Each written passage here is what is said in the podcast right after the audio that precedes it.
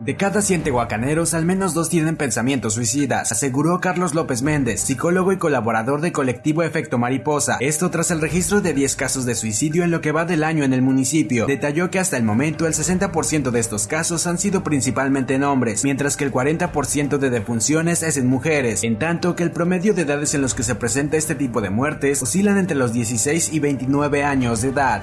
En lo que va del año se ha registrado el interés de al menos 15 personas de entre 20 a 36 años las que buscarán el cambio de identidad de género en Tehuacán y cuyo costo será de 900 pesos para todos los trámites ante el registro civil. Sandra Martínez, representante de mujeres transexuales en Tehuacán y la Sierra Negra, declaró que son personas provenientes de Ajalpan, Coyomeapan, San Sebastián Sinacatepec, Soquitlán y la ciudad de Tehuacán las interesadas en cambiar de identidad. El consumo de drogas ha sido el principal motivo por el cual muchos jóvenes deciden vivir en las calles. Ante esa situación, autoridades locales se están reuniendo con centros de rehabilitación para reducir ese problema, dijo Julio García, director de Grupos Vulnerables.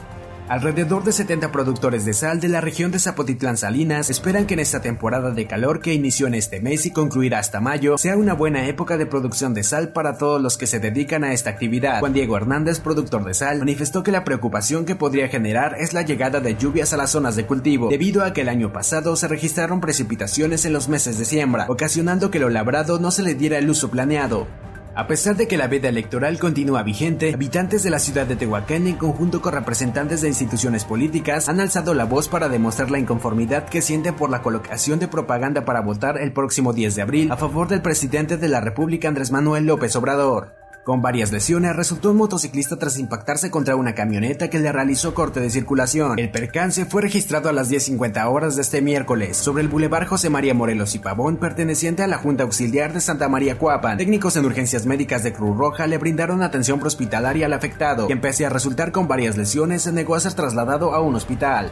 Casi a medianoche del martes, elementos de protección civil y bomberos fueron alertados de una persona inconsciente en un domicilio de la calle 1 Norte y 28 Oriente, en el fraccionamiento Verona, por lo que de manera inmediata se trasladaron al lugar de los hechos a bordo de una ambulancia. Sin embargo, a su arribo poco se pudo hacer, ya que una menor se había quitado la vida, desconociéndose el motivo que la orilló a tomar esta medida.